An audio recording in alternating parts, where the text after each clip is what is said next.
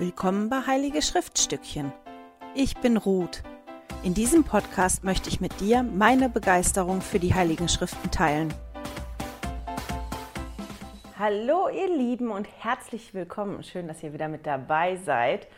Heute beschäftigen wir uns mit Genesis 42 bis 50 und nächste Woche steigen wir schon in Exodus ein. Wahnsinn, oder? Die Geschichte heute, die ist relativ bekannt. Die Geschichte von Josef wird weiter erzählt. Und deswegen, ich nehme mal hier die tolle Zeitlinie in die Hand. Kommt das heutige Bild hier auf die Nummer mit der 12. Und wir sehen, wir gehen hier Richtung Pyramide. Nein, Pyramiden kommen nicht vor im Alten Testament. Es ist einfach nur ein Symbol dafür, dass wir uns jetzt Richtung Ägypten bewegen und sehen, wie die Israeliten nach Ägypten gekommen sind in der Geschichte. Genau. Ähm, das, was ich diese Woche hatte, und das hatte ich jetzt schon ein paar Mal während des Alten Testaments, war, dass ich wirklich Schwierigkeiten hatte, mir zu überlegen, was möchte ich euch erzählen. Und meine Motivation irgendwie auch sehr niedrig gewesen ist, weil mir nicht sofort ein Gedanke gekommen ist, weil es diese Woche so ist, wie es auch noch ein paar Wochen weiter sein wird, wenn wir uns mit Mose beschäftigen, ähm, ist, dass die Geschichten ja relativ bekannt sind. Manchmal finde ich Details, die mir nicht so aufgefallen sind in der Geschichte oder wie letzte Woche, dass mir das erste Mal aufgegangen ist, was unter anderem ein Grund für die Eifersüchteleien und der Streit gewesen ist. Aber irgendwie, diesmal habe ich das gelesen und habe gedacht, ich weiß nicht, ich habe ja keine Lust, die Geschichten einfach zu erzählen. Ihr könnt die ja lesen. Ich bin ja nicht hier, um Geschichten zu erzählen. Und ähm, ja, ich habe dann wirklich gebraucht, um zu gucken, was ist denn das, was ich persönlich mitnehme dieses Mal aus den Kapiteln? Und weil das ein spezieller Punkt ist, werde ich auch hauptsächlich bei dem einen Punkt diesmal bleiben. Auch wenn diese Kapitel toll sind und voll sind von, von ganz, ganz vielen Aspekten, die man sich angucken kann. Ich war in diversen Leitfäden und ich habe aber dann immer gedacht, ja, das haben wir schon mal gemacht, ja, das habe ich auch schon gemacht. Es ist nicht schlimm daran, Dinge, die man schon mal gemacht hat oder eine Art und Weise, wie man Dinge betrachtet hat, nochmal zu machen, weil man ganz bestimmt neue Dinge entdeckt, weil man sich selber ja auch immer weiterentwickelt. Aber irgendwie, weiß ich nicht, habe ich das nicht so gehabt.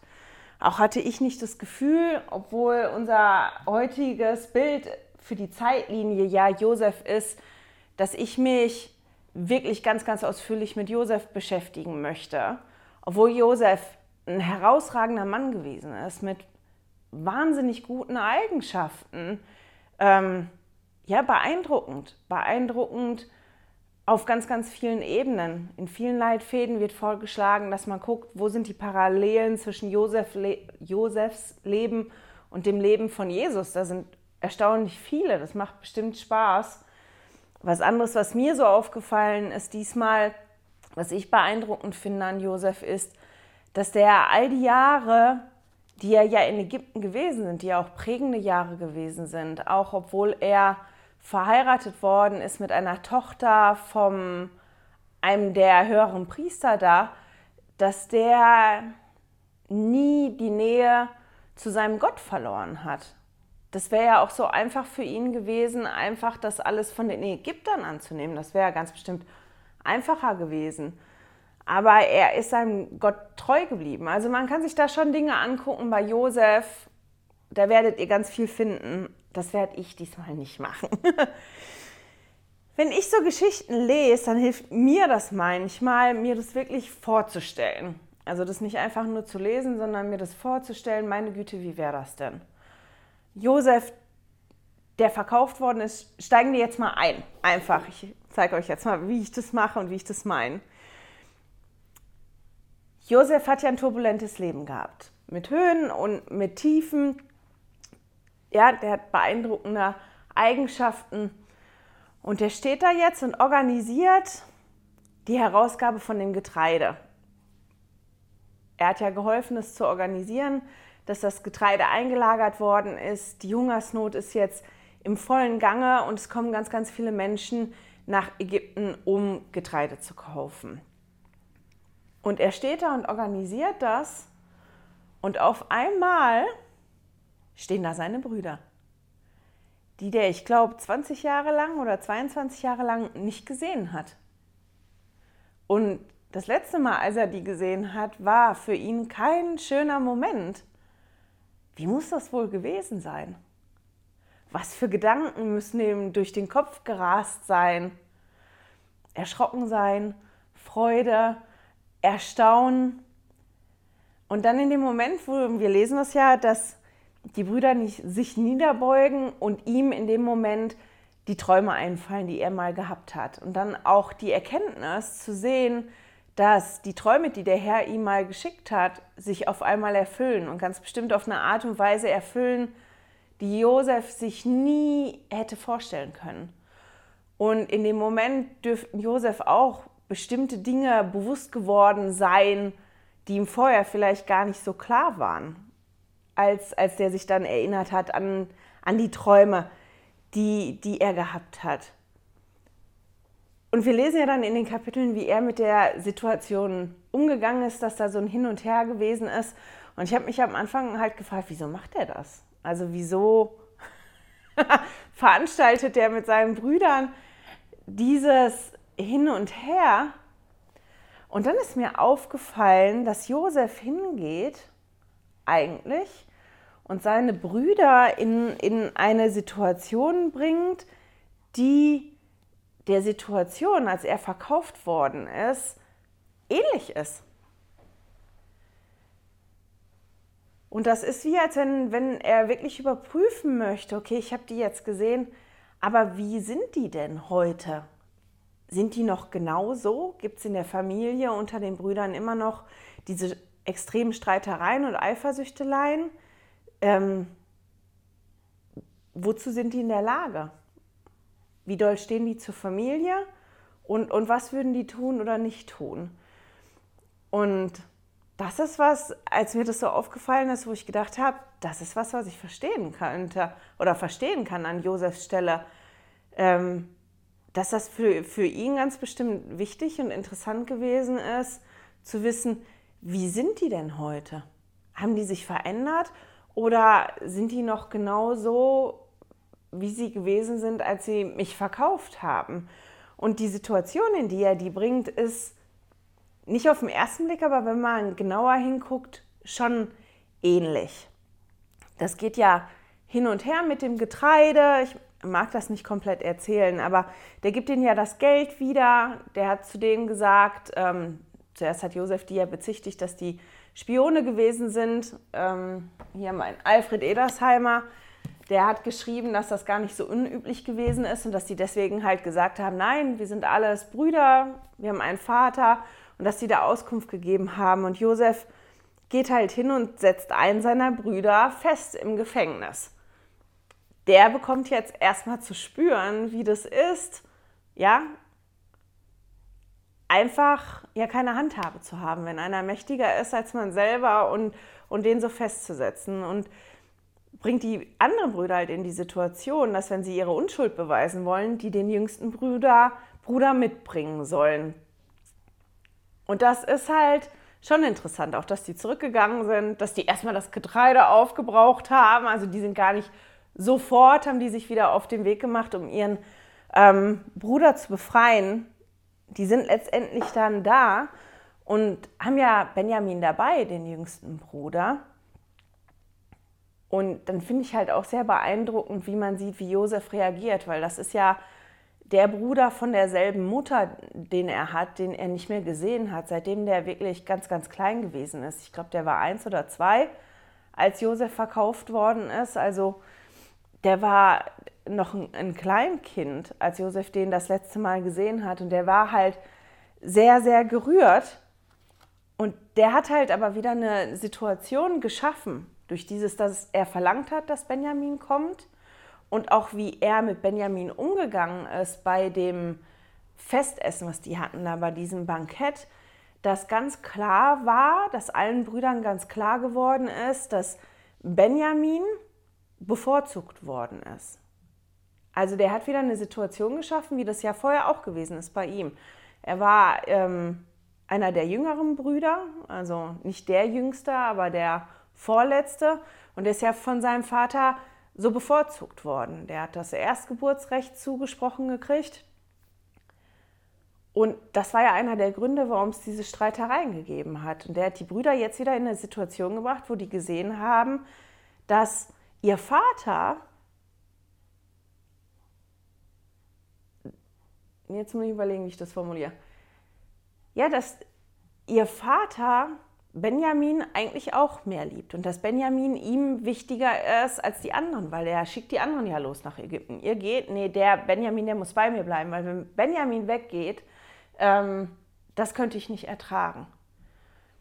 Und das ist schon interessant. Also Josef hat die halt wirklich in eine Situation gebracht, dass denen ganz deutlich vor Augen geführt wird, wie wichtig Benjamin dem Vater ist. Und hat Benjamin durch, der hat halt diese Essensportion gekriegt, die viel, viel größer gewesen ist, hat Benjamin auch in Ägypten diesen Sonderstatus zugewiesen. Also nicht nur zu Hause wird der bevorzugt, sondern da auch.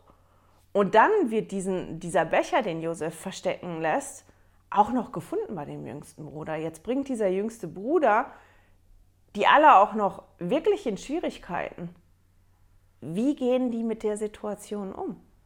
Und das ist schon spannend, weil natürlich ist die Situation nicht gleich wie bei Josef, aber schon ähnlich. Oder wenn man sich das so anguckt, dass die da wieder sind, der jüngste Bruder wird bevorzugt, jetzt haben wir auch noch Schwierigkeiten wegen dem jüngsten, Bruder, wie gehen wir damit um? Und wenn man sich damit beschäftigt, wie, wie die Brüder damit umgegangen sind, ähm, das finde ich, sieht man besonders an, an Judah. Und das ist auch das, womit ich mich heute hier in dem Video beschäftigen möchte, mit Judas Herzenswandlung. Einfach nochmal zur Erinnerung, damit wir uns daran erinnern, ähm, was Judah vorher gemacht hat. Judah war derjenige, der vorgeschlagen hat, Josef zu verkaufen, damit die den los sind. Das liest man in Genesis 37, in 26 und 27 in den Versen. Später, und damit haben wir uns letzte Woche beschäftigt, weil ich das einfach die Geschichte ganz spannend fand mit Tamar, hat Judah ähm, seine Schwiegertochter Tamar im Stich gelassen und sich nicht so um die gekümmert, wie es seine Pflicht gewesen wäre. Das sieht man so. Also der hat Tamar im Prinzip Schuld zugeschoben am Tod seiner zwei älteren Söhne, wollte die Fehler von seinen Söhnen nicht sehen und hat seiner Schwiegertochter nicht das gegeben, was ihr zugestanden hätte. Auch da sehen wir halt zweimal, dass ja der Profit oder sein eigenes Wohlergehen Judah wichtiger gewesen ist, als ja, loyal zu einem Familienmitglied zu sein. Und ja, sich zu sorgen und sich zu kümmern. Und dass der zwei seiner Familienmitglieder hat eigentlich fallen lassen. Das, wo man erkennt, dass eine Wandlung stattfindet, ist, dass Judah in Genesis 38, Vers 26 dann sagt, dass Tamar ihm, ihm gegenüber im Recht gewesen ist. Also das ist so, dass er anerkennt, dass er da was falsch gemacht hat. Das ist so der erste Moment, wo wir in den Schriften sehen, ah, da scheint sich was zu verändern. Der hat jetzt erkannt, das, was ich jetzt vorher gemacht habe, das war jetzt wirklich nicht richtig. Und wir lesen dann weiter, wenn wir in der Geschichte weiterlesen, dass als es dann darum ging, dass die nochmal zurück mussten, um neues Korn zu holen, ja ihr Bruder da im Gefängnis gesessen hat und die wussten, wir dürfen nicht zurückkommen ohne Benjamin und auch noch die Situation so gewesen ist, Josef hat denen ja das Geld wieder in die Säcke gepackt. Das macht ja auch Angst, weil wir haben eigentlich bezahlt, jetzt kommen wir zurück. Nicht, dass die behaupten, wir hätten nicht bezahlt, wir hätten das geklaut. Also das war wirklich eine beängstigende Situation, wo die zurückreisen sollten und die wussten, die müssen ihren jüngeren Bruder mitbringen, um zu beweisen, dass die halt keine Spione sind. Und wenn die da ohne den auftauchen, dass das schwierig wird. Und ihr Vater war wirklich unwillig, Benjamin mitziehen zu lassen. Und ähm, oh, ich weiß jetzt gerade gar nicht, welcher der Brüder das war, der dann seinem Vater angeboten hat, ähm, hier, du kannst meine zwei umbringen, wenn wir nicht wieder zurückkommen. Das hat ähm, Jakob nicht gepasst und Judah ist dann halt wirklich hingegangen und hat sich als Bürger für Josef angeboten. Er verspricht quasi seinen Vater, ich bin der Bürger und ich sorge dafür, ähm, dass der wieder zurückkommt. Das ist ja dann die Situation, die haben, die gehen dann dahin, die werden zu Josef nach Hause eingeladen, als er sieht, dass Benjamin dabei ist. Die haben dieses Bankett, wo die essen zusammen, ähm, wo aber Benjamin den Ehrenplatz hat und dann sind die noch nicht weit weitergereist und dann kommen halt die Boten hinterher und sagen, hier, da ist was gestohlen worden. Und die sind halt sehr von sich überzeugt. Wir haben nichts gemacht, wir haben nichts Falsches gemacht. Ihr könnt durchsuchen und dann ähm, muss ich mal gucken, wo das gewesen ist, lesen wir halt ähm, in, in 44, dass sie halt sagen, der, der, der, wo der Kelch gefunden wird, der kann umgebracht werden und wir anderen, wir werden quasi als Sklaven da bleiben. Also man sieht, dass die sehr davon überzeugt waren, wir haben nichts gemacht. So, und dann wird halt dieser Becher da gefunden. Dum, dum, dum. Was passiert jetzt? Und das ist halt das, oder das ist der Moment, wo wir sehen, dass Judah wirklich eine Herzenswandlung durchlebt hat. Weil Judah in dem Moment eintritt für seinen Bruder Benjamin. Der geht halt hin und erklärt ähm, Josef, die Situation. Also Josef ist vorher hingegangen, hat gesagt, nee, der, bei dem der Becher gefunden worden ist, der muss hier bleiben und mein Knecht sein und alle anderen dürfen ziehen. Also die Situation war jetzt wirklich so, alle dürfen gehen, aber Benjamin muss bleiben. Und Judah tritt dann halt wirklich ein und erklärt lang und breit Josef, wie die Situation ist, wie die Situation vom Vater ist. Und dass wenn die zurück nach Hause kommen und er nach Hause kommt und Benjamin nicht dabei ist, dass der Vater halt sterben würde, der wird es nicht überleben. Und Judah bittet halt wirklich darum, dann den Platz von seinem Bruder Benjamin einnehmen zu dürfen. Und das finde ich ist schon sehr beeindruckend, weil die Konsequenz da gewesen wäre, dass Judah Gefangener gewesen wäre. Der wäre, also da steht Knecht, aber im Prinzip ist das ja wie, wie, wie ein Sklave. Also, und der wäre nicht mehr frei gewesen, einfach zu gehen. Ähm, dass der wirklich bereit gewesen ist, diesen, diesen Platz für seinen Bruder einzunehmen und zu dem zu stehen, was er seinem Vater versprochen hat. Ja, wir haben hier die Situation, wir haben gesehen, der jüngste Bruder wird bevorzugt, der wird mehr geliebt. Das ist der Grund, warum sein Vater das nicht überleben würde. Und ich glaube, dass das was ist, was wirklich nicht schön ist. Ich kenne das so nicht, aber ähm, ja, die Vorstellung, ich könnte ganz klar und deutlich sehen, dass einer meiner Elternteile eine andere Schwester, ich habe ja vier Schwestern, eine andere Schwester so bevorzugt, sodass ganz klar ist, ähm, meine Mama die liebt meine eine Schwester viel, viel mehr als mich. Und das Wohlergehen von, von der Schwester ist meiner Mutter viel, viel wichtiger als wo ich bin und ob ich zurückkomme und wie es mir geht.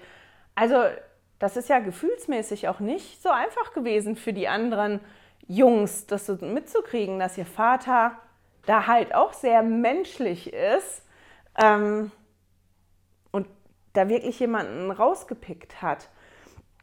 Und trotzdem geht Judah halt hin und hält sein Versprechen und ist bereit, diesen, diesen Platz einzunehmen. Ich meine, das ist der Moment, wo Josef halt dann auch klar erkennen kann, die Brüder haben sich verändert. Das ist nicht mehr genau so, wie das vorher ist. Josef, ähm, nicht Josef, Judah hat sich wirklich verändert. Gerade weil ich mich ja beschäftigt habe jetzt, ich weiß gar nicht warum diesmal, mit der Geschichte von Judah, dass die mir so entgegengesprungen ist. Und das ist die Frage, die ich mir gestern gestellt habe, als ich mit Ansgar diskutiert habe und gesagt habe, ich weiß überhaupt nicht, was ich diesmal erzählen will und welcher Aspekt, dass mir das schon aufgefallen ist, dass ja mir diesmal Judah und die Geschichte rund um Judah so entgegengesprungen ist. Ist mir gar nicht vorher. Und ich mich dann halt gefragt habe, warum ist das so? Was ist das, was ich so schön finde auch an der Geschichte? Und das ist, jetzt muss ich gucken, das ist das, weil mir das zeigt, dass eine Umkehr und eine Herzenswandlung halt immer möglich ist. Wir sehen das ja nicht nur bei Judah, wir haben das gesehen, als wir uns mit dem Buch Mormon beschäftigt haben, wir haben das gesehen, als wir uns mit Lehre und Bündnisse beschäftigt haben und ein bisschen mit der Kirchengeschichte, dass das wirklich möglich ist, selbst wenn ich halt wirklich Mistbock gemacht habe, wenn ich großen Mist verbockt habe, ja, dass das möglich ist, umzukehren, mich zu verändern, mich wandeln zu lassen vom, vom Vater im Himmel und dass ich das schön finde und dass ich das anscheinend brauche, da immer wieder dran erinnert zu werden. Und ich glaube, dass das der Grund ist, warum mir diese Woche Judas Geschichte so entgegengeflogen ist. Bevor ich jetzt gleich ein Zitat vorlese und von einer Ansprache erzähle, nun noch mal so zwei, drei Worte zu der restlichen Geschichte, die wir da lesen. Ähm, Josef gibt ja sich dann seinen Brüdern bekannt. Der Pharao, und das ist eine Erinnerung, dass Josef dann natürlich nicht der, der Oberste ist in dem Land, sondern da noch einer über ihn ist, der lädt die Familie ein, die Familie kommt. Das, was ich da noch spannend gefunden habe, ist, dass die ähm, einen Platz, der ist relativ außen von Ägypten zugewiesen kriegen, wo die mit ihren Familien und ihren Herden sein können. Und in der Art und Weise, wie Josef da spricht mit dem Pharao, eigentlich klar ist, das sind wirklich Gäste, die sind gekommen und die sind gekommen, um nur eine Weile zu bleiben und die dürfen dann wieder gehen. Also nicht die kommen und die werden jetzt wie Teil vom Volk vom Pharao und haben dann nicht mehr die Möglichkeit zu gehen, und diesen Aspekt finde ich noch wichtig im Hinterkopf zu haben, wenn wir uns nachher damit beschäftigen, warum die in Gefangenschaft geraten sind. Weil am Anfang, als die nach Ägypten gekommen sind, waren die keine Gefangenen, die waren frei, die waren Gäste, die aufgenommen worden sind und die da versorgt worden sind. Das finde ich noch ganz wichtig zu wissen. Wir lesen die verschiedenen Segen, die ähm, Jakob beziehungsweise Israel. Ich finde auch noch spannend, dass immer so hin und her gesprungen wird. Mal wird er als Jakob bezeichnet, mal als Israel. Ähm, das ist nicht so konsequent wie als Abraham seinen neuen Namen bekommen hat, wie der die Segen gibt. Der adoptiert die zwei Söhne von Josef wirklich. Also das sind dann quasi nicht mehr wie seine Enkelsöhne, sondern die werden behandelt wie ähm, seine Söhne und deswegen bekommen die auch einen Segen und dass das da auch wieder so ist, dass der Zweitgeborene den Segen des Erstgeborenen bekommt. Ich finde die Segen ganz spannend für die verschiedenen Söhne. Das sind ja Segen, die auch bei den Stämmen sind oder Bilder, die, die das beschreiben, wie die Stämme nachher sind, teilweise. Die sind schwierig, weil, weil das sehr deutlich ist, aber ich denke, wir werden uns im Laufe mit der Zeit nochmal damit beschäftigen, das wollte ich jetzt nicht machen, weil ich bin auch noch nicht so tief in der Materie drin, als dass ich das jetzt wirklich guten Gewissens voll so erklären könnte. Deswegen habe ich mich wirklich entschieden zu bleiben dabei. Das war jetzt nur so eine Kurzzusammenfassung. Jetzt muss ich mal gucken. Jetzt habe ich meinen schlauen Zettel verloren. Habe ich den hingelegt? Entschuldigung. Also, wenn ihr nochmal nachlesen wollt an einer anderen Stelle ähm, zu den Segen von ähm, von den Nachkommen von Jakobs, dann ist Deuteronomium 33, die Verse 6 bis 29 noch eine gute Stelle, wo ihr das nochmal nachlesen könnt, wenn ihr euch damit beschäftigen wollt. So, das waren jetzt alle meine Gedanken einfach zu den ganzen anderen Kapiteln. Wie gesagt, diese Kapitel sind voll von tollen Sachen. Aber ich möchte halt wirklich nochmal zu der Umkehr zurückkommen und zu dieser Möglichkeit, die wir haben, umzukehren und dass ich festgestellt habe, dass ich dem Vater im Himmel so unglaublich dankbar bin für die Umkehr. Und durch ähm, den Seminarleitfaden für Schüler bin ich auf eine Ansprache, eine Ansprache gestoßen von Elda Rennlund. Und zwar von Oktober 2016 von der Generalkonferenz. Und die Ansprache heißt Umkehr, eine Entscheidung, die uns mit Freude erfüllt. Die haben dann ein ganz, ganz süßes, vierminütiges Video gemacht zu dieser Ansprache. Das habe ich geguckt. Ich habe es bis jetzt leider nur auf Englisch gefunden. Ich verlinke es trotzdem im Newsletter zusammen mit der Ansprache. Wenn man die Ansprache gelesen hat oder den ersten Teil von der Ansprache, ähm, versteht man auch das Video. Ich musste gestern einfach nur schmunzeln, weil ich finde, die haben das Video wirklich, oder die Geschichte, die Elda Rennlund erzählt in der Sprache, wirklich süß umgesetzt in dem Video. Und er erzählt von einem Ereignis, ähm, und sagt dann was. Und das finde ich total toll. Ist ein bisschen länger, möchte ich gerne vorlesen. Er spricht über die Umkehr. Diese Freude ist eines der Ergebnisse, die unweigerlich mit der Umkehr einhergehen. Das griechische Wort für Umkehr bedeutet im Nachhinein erkennen und impliziert Veränderung. Das schwedische Wort omvend, was einfach Umkehr bedeu umkehren bedeutet, der christliche Schriftsteller C.S. Lewis beschreibt die Notwendigkeit von Veränderung und wie man dabei vorgehen sollte. Zur Umkehr gehört, dass man wieder auf den richtigen Weg gebracht wird, so Lewis. Eine falsche Berechnung kann korrigiert werden, aber nur dadurch, dass man so weit zurückgeht, bis man den Fehler findet und dann ab dem Punkt nochmal von vorn anfängt. Man kann die Berechnung nicht einfach fortführen. Unser Verhalten zu ändern und auf den richtigen Weg zurückzukehren, sind ein Teil der Umkehr, aber nicht alles. Zur wahren Umkehr gehört auch, dass wir unser Herz und unseren Willen Gott zuwenden und der Sünde entsagen.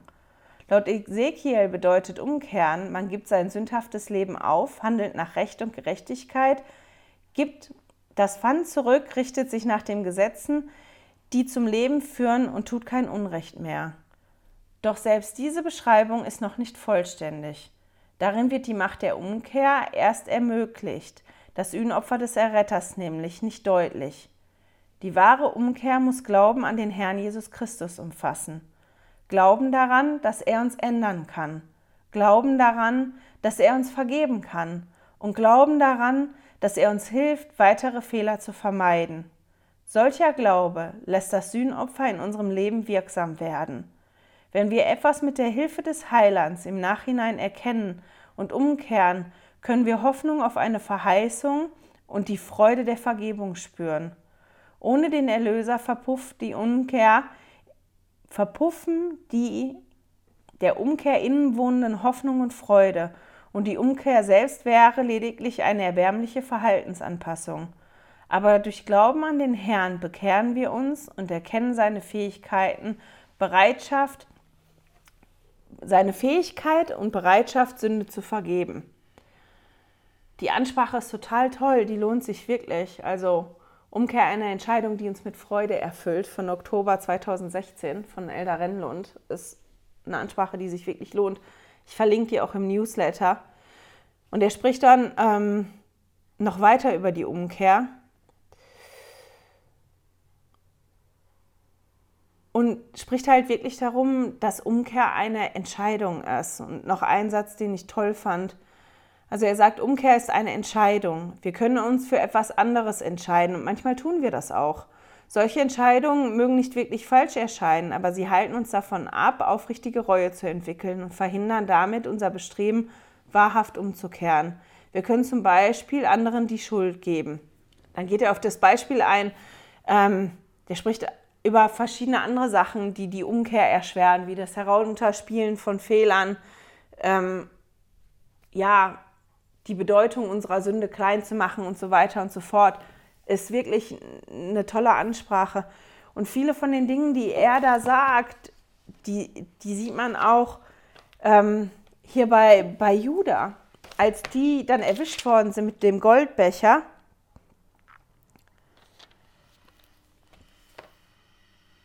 und die ja davon überzeugt waren, das hat keiner von uns gemacht. Ich meine, die wir lesen nicht in den Schriften jetzt, ob die wussten, Benjamin hat den nicht geklaut oder ob die gedacht haben, oh je, der Benjamin hat den geklaut. Ich finde, das ist für mich jetzt nicht so klar ersichtlich da, wenn man das liest. Aber die wussten ja, sie haben nichts gemacht und deswegen finden, ist das ganz spannend zu lesen dann ähm, in Genesis 44 in den Versen, im Vers 16. Da sagte Judah, was wollen wir meinem Herrn sagen? Was sollen wir reden und wie uns rechtfertigen? Gott ja hat die Schuld deiner Knechte gefunden. Siehe, wir sind die Knechte meines Herrn, sowohl als auch der, dessen Hand der, in dessen Hand der Kelch gefunden wurde. Aber wie wirklich dieser Satz, Gott hat die Schuld deiner Knechte gefunden, dass denen sehr wohl bewusst gewesen ist, was die gemacht haben damals. Dass die oder dass Judah das wirklich anerkennt, dass das, was die damals mit Josef gemacht haben, dass das falsch gewesen ist. So, die Tür klingelt. Ich muss mal einmal hüpfen, ich komme gleich wieder. Da bin ich wieder. Das ist meine Freundin, die mich zum Training abholt. Ähm, Im Schnellverfahren jetzt. Ich finde, das sieht man halt, dass die halt wirklich so eine Herzenswandlung durchgemacht haben. Und das ist ja auch was, was man sich überlegen kann, was man sich vorstellen kann. Was haben die denn dann wirklich durchgemacht, als sie den verkauft haben, nach Hause gekommen sind und gesehen haben, wie der Vater da so drunter gelitten hat und ich ähm, ja, ich diese Geschichte einfach mag, auch gerade die von Judah, weil die mir halt wirklich zeigt, dass der Vater im Himmel uns das an die Hand gegeben hat, dass wir immer die Möglichkeit haben, uns zu entscheiden, umkehren zu wollen und, und zu, zu entscheiden, das wirklich auch für uns selber anzuerkennen. Ich habe da irgendwas falsch gemacht. Ich habe das falsch gemacht und ich muss da was dran ändern. Ich muss das besser machen und dass der Vater im Himmel wirklich bereit ist, uns dabei zu helfen. So, mit dem Gedanken daran schicke ich euch in die nächste Woche. Ich hoffe, wir hören und sehen uns dann wieder.